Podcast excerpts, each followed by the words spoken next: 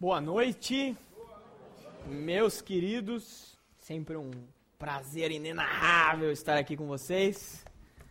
Uh, eu gostaria de orar para a gente começar, que Deus esteja falando aos nossos corações, que o Espírito Santo esteja nos comunicando o que, que Ele quer transformar na nossa vida, que Ele fale aqui. E é isso, esteja conduzindo esse momento. Senhor Deus, muito obrigado, Pai, por mais um momento de é, olhar a tua palavra, Senhor, e de ouvir o Senhor falando conosco, Deus. Eu te peço, Senhor, para que o teu Espírito esteja aqui conosco, Deus, e esteja uh, falando diretamente aos nossos corações, Deus. Fa uh, fala com cada um aqui, Senhor, nas suas, nas suas individualidades, Senhor, nas suas, nas suas questões de coração, Senhor, que o Senhor esteja guiando esse momento aqui, Pai. Uh, em nome de Jesus que eu oro. Amém. Legal. Pessoal, hoje eu vou falar sobre expectativa contra realidade. É um tema muito interessante, um tema muito relevante, porque nós, como seres humanos, nós temos muitos desejos o tempo todo. Né? A gente tem planos, a gente tem sonhos, coisas que a gente gostaria de fazer, coisas que a gente gostaria que acontecessem.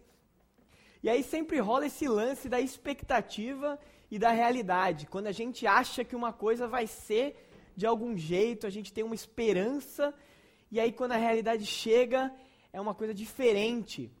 E geralmente, uh, quando essa expectativa é diferente da realidade, geralmente existe aí frustração, existe prejuízo.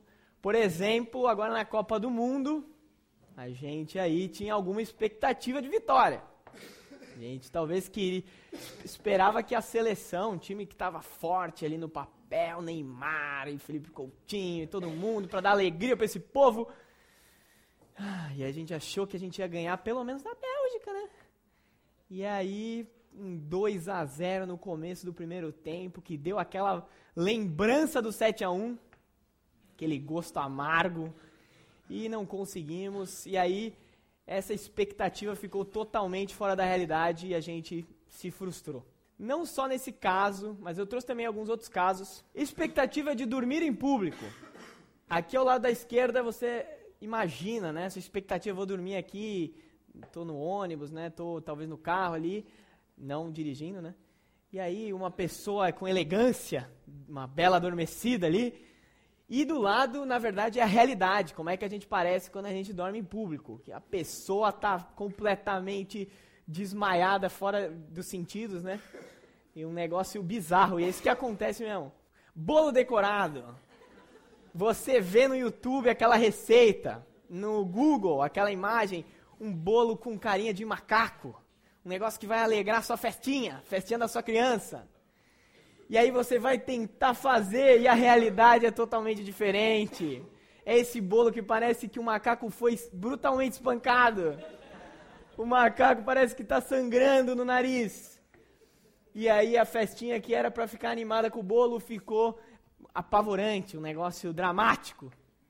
McDonald's, o clássico da expectativa contra a realidade. A gente vê aquelas fotos maravilhosas a gente vê uh, propaganda do Neymar, eles comendo aqueles hambúrgueres, e aí você vai abrir aquela caixinha e é esse negócio bem esquisito, essa, essa tentativa de hambúrguer que você nem pode reclamar muito porque tá tudo lá, né? Tem uma carne, tem duas fatias de queijo, tem tomate, mas é, é, é frustrante, né? Pelo menos se você acredita nas propagandas.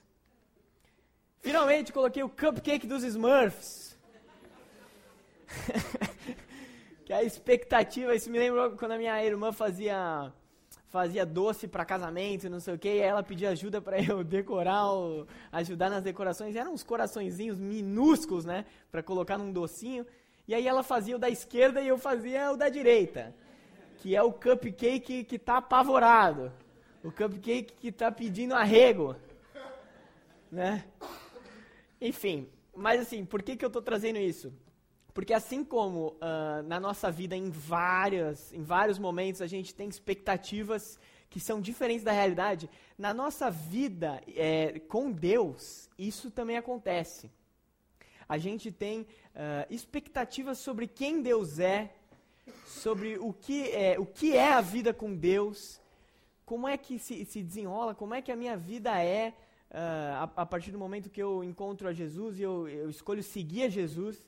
Então, por isso, uh, eu, a gente vai conversar sobre isso uh, e que Deus nos abençoe aí. Eu quero abrir com vocês no texto de Mateus 8, 19 a 22.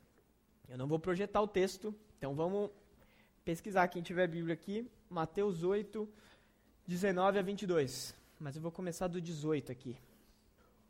O versículo 18 diz assim: Quando Jesus viu a multidão ao seu redor, deu ordens para que atravessassem para o outro lado do mar.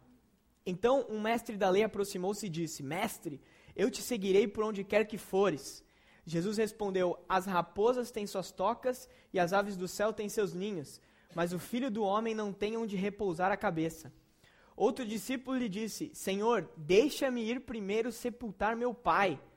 Mas Jesus lhe disse: Siga-me e deixe que os mortos sepultem os seus próprios mortos. Esse é um texto, não sei se vocês uh, estão familiarizados com ele, se vocês já, já leram aí em, em em outras ocasiões, mas é um texto que, a princípio, é meio difícil de engolir, assim. É um texto que causa aí, talvez, uh, uma estranheza, talvez a gente, uh, parece que Jesus, então, está sendo um pouco insensível nessa, nessas ocasiões aqui. E antes da gente entrar na, uh, na interpretação direta do texto, eu quero dar uma olhada no contexto aonde esse texto está inserido, para a gente poder entender melhor qual que é o objetivo de Deus com esse texto aqui no livro de Mateus. O primeiro contexto que eu quero olhar é o livro de Mateus como um todo, tá? Alguns, a maioria de vocês já sabe disso daqui, mas talvez temos novos aqui visitantes. Mas existem quatro livros na Bíblia que chamam, a gente chama de evangelhos, que é Mateus, Marcos, Lucas e João. Esses quatro livros, é, eles têm, eles contam a história de Jesus enquanto ele esteve vivo na Terra, né? Do que, o que, que ele veio fazer na Terra que é as boas novas, ou seja, morrer e ressuscitar para nos salvar. Só que cada um dos quatro livros é escrito para um público diferente e com um objetivo e propósito diferente. E isso faz toda a diferença na hora que a gente vai, vai chegar até o texto e vai interpretar. Vocês vão ver em Mateus e em Lucas, a, a, talvez a mesma história com alguns detalhes diferentes, porque um autor tem um objetivo com essa história e outro autor tem outro objetivo, então algum, algum presta atenção num detalhe e o outro deixa alguma coisa passar, mas que não muda o, o sentido do texto, tá? O propósito do livro de Mateus é o seguinte: ele tá, ele tá, Mateus é um dos doze discípulos de Jesus. E ele está escrevendo para os judeus, para o povo judeu. Ou seja, para aquele povo que foi escolhido por Deus para ser referência, para ser o povo de Deus, o povo de Yahvé, né, que é o nome de Deus para servir uh, de exemplo para os outros povos. E, e, Deus promete que de, do povo judeu vai sair o Messias, que eles chamam, que é o Salvador, que é Jesus. Nas profecias do Antigo Testamento falam sobre o Messias, quem seria o Messias, como ele agiria, etc, etc. O propósito do livro de Mateus é mostrar para os judeus que Jesus era o Messias mostrar para os judeus que aquele Jesus que andou entre nós, que estava por aqui, ele é o Messias. E ele aponta várias profecias, relata os, os, profetas, cita o Antigo Testamento direto no livro de Mateus. E além disso, ele quer mostrar para os judeus como Jesus foi rejeitado como Messias, apesar dele ser. Então, basicamente, é isso que eu tenho. É, é isso que, que trata o nosso tema: expectativa contra a realidade. Quem os judeus acharam que o Messias era, quem os judeus acharam é, que, que, é, que seria o rei que viria, e como Jesus é de verdade, e como veio, então eles rejeitam. Dentro do próprio capítulo 8, a gente vai ver isso também. Essa proposta de Mateus, ela, se, ela aparece nesses, nesses textos. Um pouco antes do, do texto que a gente leu, no começo do, do capítulo 8, Jesus cura um leproso. Então, a primeira coisa que eu vou colocar aqui é o contexto do capítulo 8. Jesus ele começa a confrontar a expectativa dos judeus com as ações dele. Então, ele vai e cura um leproso. Mas como é que ele cura esse leproso? Ele toca no leproso. Jesus não precisa nunca curar uma pessoa tocando a pessoa. Até no próprio capítulo 8, no segundo milagre que ele realiza, ele nem, ele nem chega perto da pessoa, ele só fala e a pessoa é curada. Então a gente percebe que Jesus está tocando no leproso de propósito. E aí que começa esse lance. Começa, Jesus faz isso intencionalmente para tentar uh, reorientar essa expectativa do judeu. Porque o judeu olha e fala assim: não, Jesus curou o cara, ele estava doente, Jesus curou. Então, eu acho que ele é o Messias. Eu acho que ele é o rei.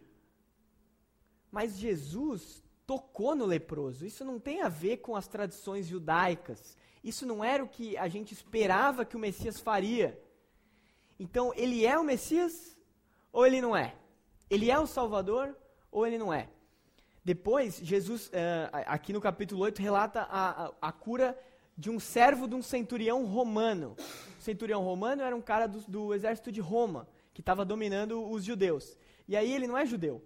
E Jesus cura o servo dele e fala o seguinte: porque o, o, o centurião demonstra uma fé em Jesus e aí ele fala assim, ao ouvir isso, no versículo 10, ao ouvir isso, Jesus admirou-se e disse aos que o seguiam: Digo-lhes a verdade, não encontrei em Israel ninguém com tamanha fé. Eu lhe digo que muitos virão do Oriente e do Ocidente, ou seja, pessoas que não são judeus, vão vir e se sentarão à mesa com Abraão, Isaac e Jacó no reino dos céus. Mas os súditos do reino, ou seja, os judeus, serão lançados para fora, nas trevas, onde haverá choro e ranger de dentes. Então, mais uma vez, Jesus está confrontando. Porque ele cura, ele é o Messias. Ele curou. Ele não precisa nem encostar na pessoa, ele tem poder. Ele é enviado de Deus. Mas ele está falando que alguns judeus não vão entrar no reino dos céus e pessoas que não são judeus vão entrar. Não, acho que ele não é o Messias. Então esse conflito ele se desenvolve em todo o livro de, de, de Mateus e no capítulo 8 também. A gente chega nesse texto. E aí eu quero entrar uh, mais profundamente aqui no, no significado desse diálogo. Nesse texto, Jesus então confronta a expectativa de todos os seus seguidores. Por quê? Porque aqui vocês já vão ver que, que, Jesus começa a tratar de questões do coração humano que não tem a ver com o judaísmo, que não tem a ver com os judeus, tem a ver com o homem, tem a ver com, conosco. Então, aqui ele está confrontando a expectativa de todos os seus seguidores, nossas expectativas. Primeiro versículo, o 19, fala o seguinte: Então um mestre da lei aproximou-se e disse: Mestre, eu te seguirei por onde quer que fores. Jesus respondeu: As, as raposas têm suas tocas e as aves dos céus têm seus ninhos, mas o filho do homem não tem onde repousar a cabeça. A primeira coisa que uh, a gente tem que pensar aqui uh, é que Jesus, sempre que ele dialoga com alguém, sempre que ele conversa com alguém, às vezes parece que a resposta dele vai muito além do que a pessoa falou.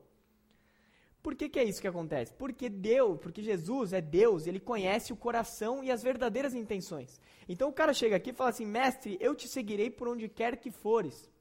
Nós achamos que ele deve falar o quê? Jesus respondeu o quê?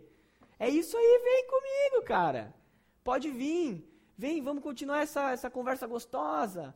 Vamos, me segue mesmo, vamos fazer várias coisas. A gente acha que Jesus tinha que responder assim, mas em, em vez disso ele fala: As raposas têm suas tocas e as aves do céu têm seus ninhos, mas o filho do homem não tem onde repousar a cabeça. Ou seja, os animais, eles têm mais conforto do que eu. Os animais, eles têm mais posses do que eu. Você quer me seguir mesmo? É para aí que é para aí que tu quer ir?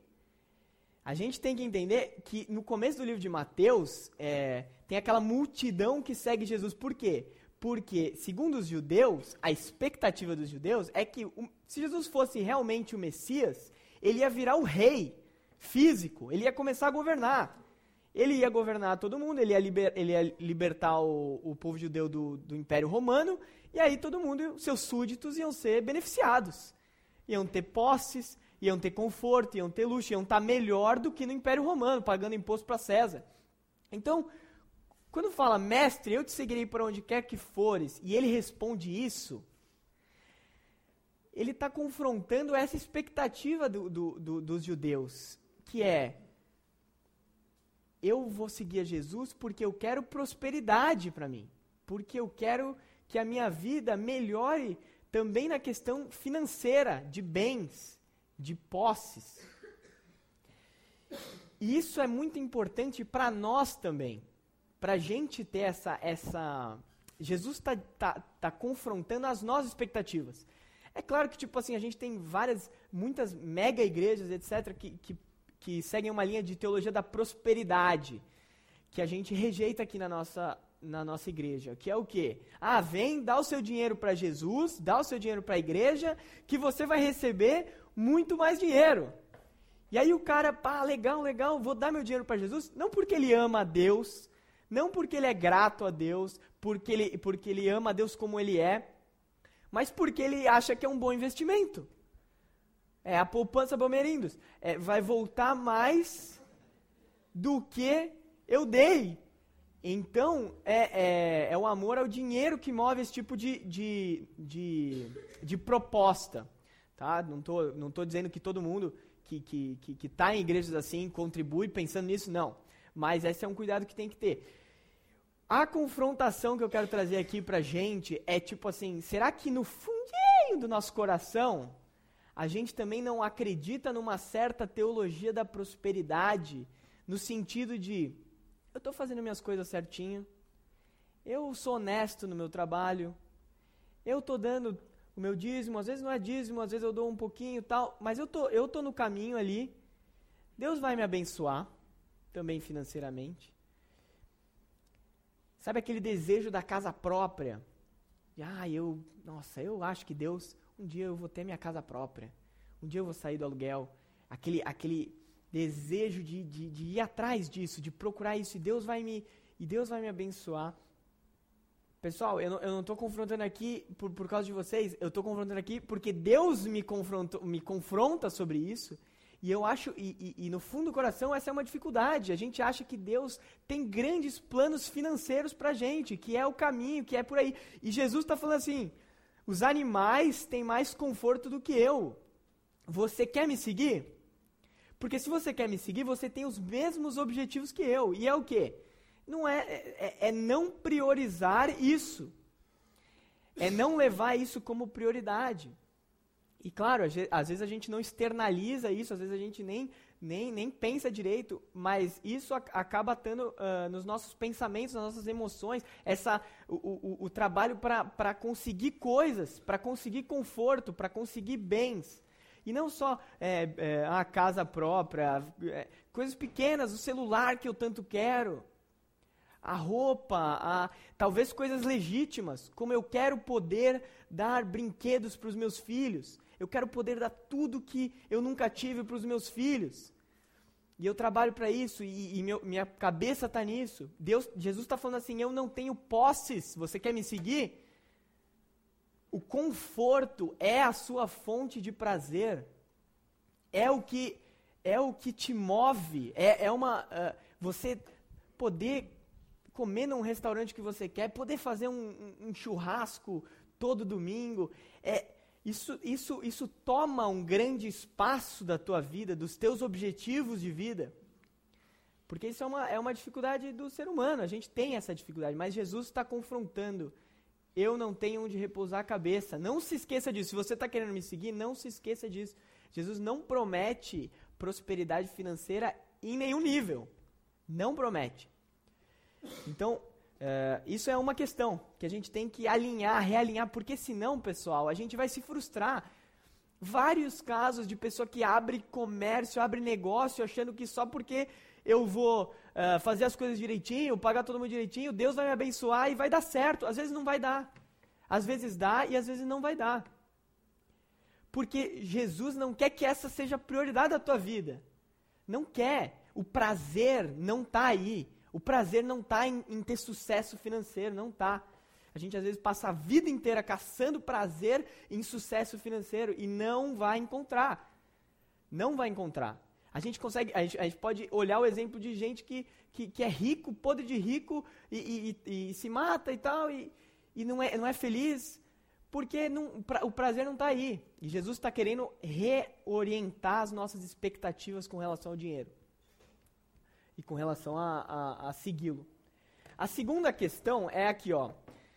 Versículo 21. Outro discípulo lhe disse: Senhor, deixa-me ir primeiro sepultar meu pai. Mas Jesus lhe disse: Siga-me e deixe que os mortos sepultem os seus próprios mortos. Antes da gente entrar na interpretação do que eu quero trazer aqui, primeiro eu preciso dizer o seguinte: Deixe que os mortos sepultem seus próprios mortos. É, o que, que, Jesus quer dizer com isso? Não quer dizer, não está falando de espírito, de zumbi que vai levantar e vai pegar alguém que morreu e enterrar. Jesus não está falando sobre isso. Sempre que a gente encontra no, na, no texto bíblico um, uma, uma frase, uma interpretação que não pode ser literal, a gente usa a própria Bíblia em outros textos que são mais claros para jogar luz sobre o texto. Em vários pontos da Bíblia a gente vai ver uh, que nós, que Deus nos considera, considera as pessoas que não estão reconciliadas com Ele, através de Jesus, do sacrifício de Jesus, como mortas espirituais. Vocês estão, vocês estavam, Paulo fala, vocês estavam mortos em seus delitos e pecados. Então, Jesus está falando assim: siga-me e deixe que as pessoas que não me seguem, deixe que as pessoas que não querem nada com Deus, resolver suas próprias questões. Tá? É isso que quer dizer, deixe que os mortos sepultem seus próprios mortos. Esse é um texto uh, que para nós é difícil de engolir, porque o que, que o cara está falando? Senhor, deixe, deixe-me primeiro sepultar o meu pai. E aí Jesus fala: Não, siga-me e deixe que os mortos sepultem os seus próprios mortos. Parece que o cara está apresentando para Jesus aqui um desejo legítimo, uma coisa que é legítima. Nós lidamos na nossa vida com várias, uh, vários desejos uh, e necessidades que são legítimas. Desejo por uh, passar tempo com família, legítimo. Desejo por descanso, legítimo. Desejo por diversão, entretenimento, legítimo. Nesse caso aqui, cuidar da família, ele estava falando. Exi existem estu estudos que, que dizem que se o cara estava lá seguindo Jesus, o pai dele não tinha morrido. O pai dele podia estar tá doente ou podia estar tá para morrer mais para frente. E, e, que então uh, não tinha essa urgência. Mas mesmo se tiver essa urgência, o que, que Jesus está nos ensinando aqui é o seguinte: independente do desejo legítimo, se ele te impede de seguir a Jesus, ele não é uma desculpa legítima. Jesus mostra aqui nesse, nesse texto, porque, como eu falei, ele conhecia o coração da pessoa que estava falando isso. Ele mostra nesse texto que a intenção do cara, quando ele falou isso, era o seguinte: eu tenho uma outra coisa que eu priorizo, então por isso eu não vou te seguir. E Jesus coloca: nenhum desejo, mesmo que seja cuidar da família, que é uma coisa que Deus é, determina como uma, uma, necessidade, uma coisa prioritária, uma coisa importante, mas se isso está impedindo a gente de seguir a Jesus, isso em, em, qualquer sentido, no sentido do tempo que a gente dedica para Deus no nosso dia a dia, seja o tempo que a gente investe nos ministérios, usando os nossos dons, os nossos talentos na igreja. Se qualquer desejo legítimo que for estiver impedindo e atrapalhando que a gente siga Jesus de todo o nosso coração, ele não é uma desculpa legítima. E por mais doloroso que isso possa ser para a gente, porque isso aqui eu não estou colocando novamente, não estou colocando para vocês, eu estou colocando para mim. Por mais doloroso que às vezes seja, Jesus está querendo reorientar o, aonde nosso coração tem que estar. Tá. Eu, para deixar mais específico isso, eu selecionei duas coisas que são, na verdade, quando eu pensei nesse tema de pregação há uns cinco meses atrás, era sobre isso que eu queria falar. E, enfim, Deus me conduziu até agora dessa forma. Descanso e diversão. Aquele momento que você tem para fazer o que você quer fazer. Isso é uma questão muito legítima. Descansar e se divertir é uma questão extremamente legítima. É uma coisa que a gente pode. É pecado querer descansar? Não é. É pecado querer se divertir? Não é. Jesus, Deus, criou as coisas dessa forma para que a gente possa desfrutar. Deus descansou também no sétimo dia. Então são coisas importantes, são coisas legítimas. Só que, pessoal, eu quero que. É isso que é o, é o core aqui da, da questão. Será que o nosso desejo por descansar e nos divertir e, e, e passar tempo com a família e etc., não está nos dominando ao ponto de que a gente está é, tirando a prioridade do nosso relacionamento com Deus. Por exemplo, domingão. Ah, não tenho nada para fazer nesse domingo. Acordei mais livre, um horário mais tranquilo. Como? Faço aquele churrasco, aquela coisa maravilhosa. Aí vou dar uma dormidinha. Aí depois eu, eu vou acordar, assistir um filme ou assistir o jogo do meu time. Assisto o jogo do meu time, pô, ganhou, legal, ótimo. Aí chega perto das sete e meia, você lembra, tem igreja, aí você fala assim, não quero ir. Eu quero descansar mais. Eu quero me divertir mais. Às vezes dá raiva, às vezes. É, não, não. Não só na igreja, na célula ou em discipulado, ou em qualquer questão que envolva Deus, a gente, ah, não, eu queria ficar e fazer o que eu quero fazer. Não tem isso? Eu tenho muito isso. É aquele negócio que eu revelo quem eu sou, né? É. Você está ali para assistir o seu, o seu jogo de futebol e tal, e já está tudo preparado, não sei o quê. Chega a tua esposa e fala: ah, então, meu, preciso comprar um remédio na farmácia, vai fechar, tem que ser agora. E tu tem que ir. Ou tem que ir no mercado e não sei o quê. E aí você revela quem você é, né? Não! Ah, eu quero só fazer isso aqui. Né? Trabalhei o dia todo, tô ralando todo dia, a semana inteira. Eu só quero descansar. Né? Não dá essa, essa pontada no coração, porque é ali uh, que está o nosso coração. Ali é que está, tipo assim, a gente está acreditando que o descanso e, o, e a diversão são a nossa principal fonte de prazer na vida. Coloquei aqui. Qual é a minha fonte principal de satisfação e prazer? A gente acha que é no descanso e na diversão. E isso aí vai ficar, meu chapa. Assim, ó, descanso é o seguinte, nunca acaba, cara nunca acaba. A gente é assim, a gente está de pé, a gente quer sentar. A gente sentou, a gente quer deitar. A gente deitou, a gente quer dormir. Né? A gente sai de férias, aproveita, viaja, não sei o que, volta para trabalhar. No segundo dia de trabalho está assim, eu preciso de férias. Né?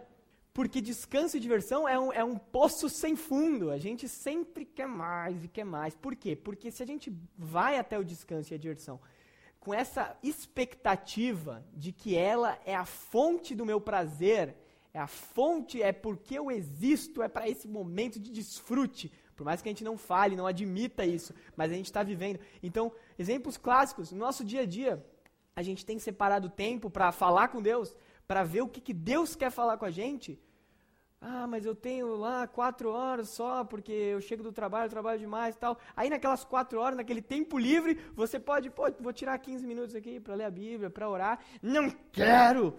Eu quero fazer o que eu quero assistir aquele seriado, eu quero assistir aquela novela, eu quero fazer isso, eu quero fazer aquilo.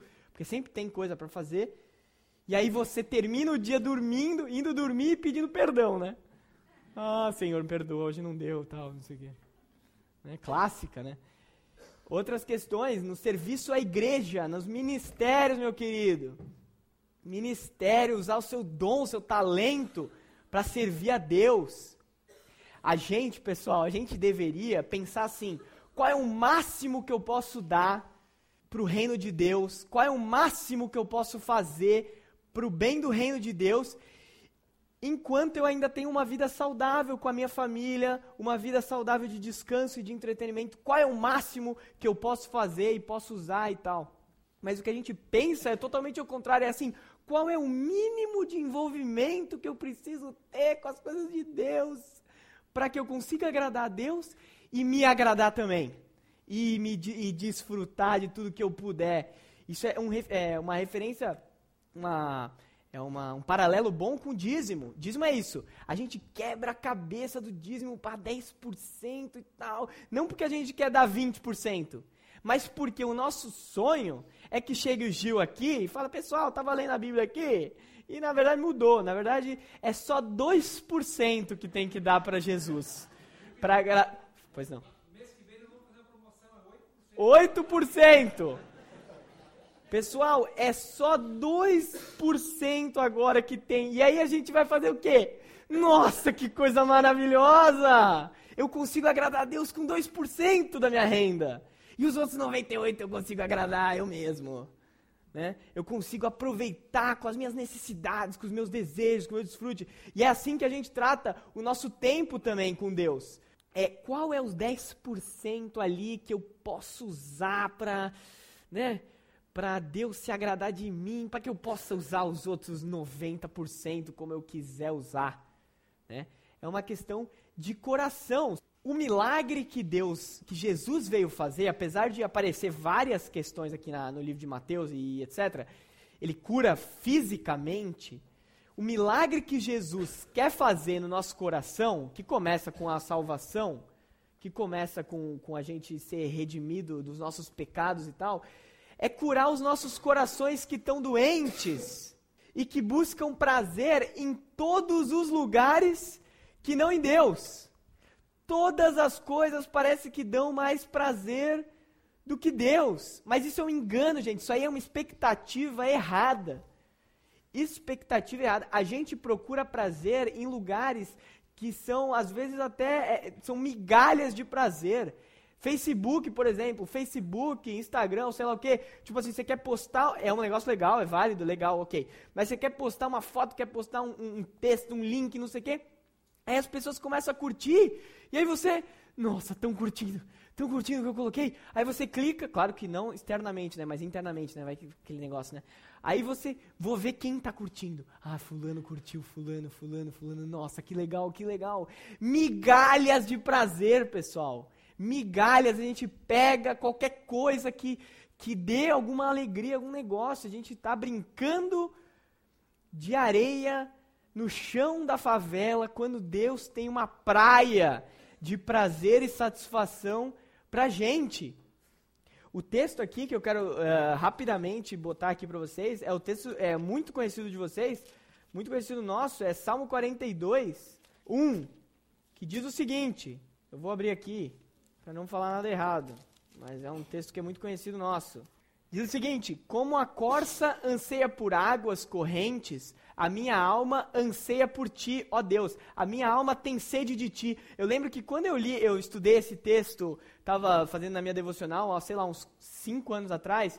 Eu li esse texto e eu falei assim, no auge da brutal honestidade cristã, eu falei assim: o meu coração não tem sede de Deus. Eu acho que Davi está forçando uma barra aqui. Eu acho que ele está sendo poético. Tem cantor sertanejo aqui, eu te amarei para sempre, não sei o quê. Eu acho que Davi talvez está sendo poético aqui. Minha alma tem sede de ti. A minha alma, assim, no dia a dia, parece que não tem sede de ti. E aí eu fui analisar, e o Espírito Santo foi mostrando no meu coração, que, primeiro, primeira conclusão, não, a minha alma tem sede. Isso ela tem mesmo. Isso é, é, é sede ela tem. Por quê? Porque eu, eu vivo querendo várias coisas e fazer, e, e desejando, e acordando, e, e, te, e, tentando alcançar, e tentando desfrutar e tal. Minha alma tem sede. E aí que é o, o negócio do versículo. O versículo, ele está só explicando. A minha alma tem sede de ti. Ou seja, essa sede que a gente sente, que faz a gente procurar prazer, isso é sede de Deus. Não é sede de outra coisa. E não vai se saciar em outra coisa. Isso, um bom paralelo é quando chega a criança para a mãe e fala assim: mãe, estou com sede. Aí a mãe fala assim: ah, meu filho, tudo bem, tem água aqui. Não, eu quero coca. Né? Meu filho, teu corpo é 80% de água e tu não quer água. Tem gente que não gosta de água. Tem gente que não gosta de água. É. O, cara é 80% de água e não quer água. É a mesma coisa que a gente faz. A, gente, a nossa alma tem sede de Deus, de desfrutar prazer em Deus. É isso que o ser humano foi criado para isso, para desfrutar de satisfação e prazer nas coisas de Deus e no relacionamento com Deus. As outras coisas, meus queridos, são migalhas de prazer. As outras coisas são incompletas, nunca vão saciar nossa sede. São coisas que a gente vai procurar, procurar, procurar, procurar e nunca vai estar tá bom. Nunca vai estar tá bom. Deus, através de Jesus, através do Espírito Santo que Ele coloca na gente, uh, Ele quer curar esse nosso coração doente e cego. E acha, que acha que uh, um, um, seriado, uma novela, um, um jogo, não sei o quê, vai trazer mais prazer do que relacionamento com Deus. Não vai trazer. Apesar de que às vezes é imediato. Às vezes, às vezes claro, você vai sentar para orar, difícil de orar. Cinco minutos, estou tentando orar não consigo. mas são, é um relacionamento, você tem que desenvolver ministério com Deus. Eu tinha um amigo, não quero me estender muito mais que isso, mas eu tinha um, é, um amigo que ele se converteu e aí ele tocava todo domingo no louvor. Todos os domingos ele tocava no louvor. Cheguei lá pra casa dele e tal, três horas da tarde ele chegava no domingo, ensaiava, ensaiava, ensaiava, tocava, voltava para casa e, e, no dia seguinte semana normal, né? Todo domingo. Aí passou um tempo, ele foi conversando com outros cristãos, né? Porque a gente nivela por baixo, né? E aí o cara, ah, não, todo domingo é muito, muita, muita coisa, né? Vou, vou minimizar, tudo bem, ok, realmente a gente tem outras responsabilidades e tal. Aí começou a tocar duas vezes por, por mês. Passou um tempo, duas vezes por mês, era muito para ele. Pá, muito, muita, muito compromisso, muita responsabilidade. Eu tenho outras coisas, eu tenho que passar tempo com família, eu tenho que, eu tenho que é, me descansar mais, está muito puxado. Aí começou a tocar uma vez por, por mês. Depois de um tempo, não queria uma vez por mês também, era muito. Ensaiar, a gente ensaiava no sábado para tocar no domingo. Pá, mas tem que ensaiar no sábado, meu. Uma vez. Graças a Deus, esse meu amigo tá tocando louvor ainda, tá ótimo e tá e tal, acredito que trabalhou isso na, na questão disso. Mas isso somos todos nós, a gente tem essa vontade, essa vontade de ir largando, e largando, largando, largando, largou, né? Tipo assim, é, ou, também não estou dizendo aqui, pessoal, que tem que abraçar todos os ministérios, né? Aquele cara que abraça tudo, fica seis meses envolvido em tudo e depois abandona tudo e vai embora, né? Não quer mais nada. Mas assim, a questão principal é o coração, gente. Jesus está reorientando a nossa expectativa, aonde você busca prazer. Quem é o seu prazer? São as coisas, conforto, diversão, descanso, família isso está impedindo que a gente busque prazer em Deus, nas coisas de Deus. Então a gente tem que rever, a gente tem que é, ajoelhar, orar, pedir para Deus mostrar uma alegria que a gente não conhece, mostrar um prazer que a gente não conhece no, no, no, no caminhar com Ele. Expectativa versus realidade. Os, ju, os judeus esperavam um Jesus e veio outro Jesus, o Jesus real. E aí o que eles fizeram? Mataram Jesus rejeitaram Jesus, rejeitaram a verdade, porque eles se agarraram no que eles queriam, no que eles esperavam. E nós? Qual é a nossa resposta para esse Jesus que está falando conosco hoje, que fala conosco todo domingo, toda, toda célula, enfim?